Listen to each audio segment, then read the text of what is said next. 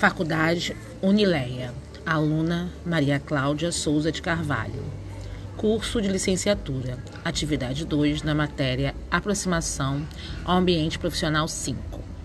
Eu, como gestora de uma escola particular do Rio de Janeiro, realizei ações juntamente com minha equipe de professores a fim de evitar a evasão escolar que estava ocorrendo naquele momento pandêmico. Realizamos estratégias para acompanhar e estimular o engajamento dos estudantes, desenvolvendo um sistema de comunicação e uma forma de checagem diária com cada aluno usando a tecnologia a nosso favor. De que forma isso foi realizado?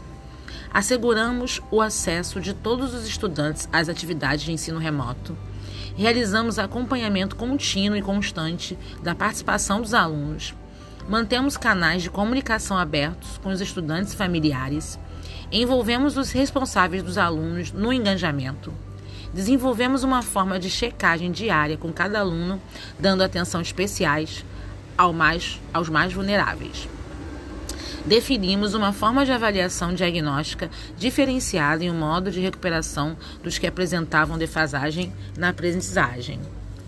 Por fim, Desenvolvemos um sistema de ouvidoria dos alunos por meio de um formulário online que enviamos semanalmente para entender suas angústias e como ele está se sentindo nesse processo e como a escola pode melhorar as relações pedagógicas para que ele se sinta, se sinta contemplado diante das necessidades dele.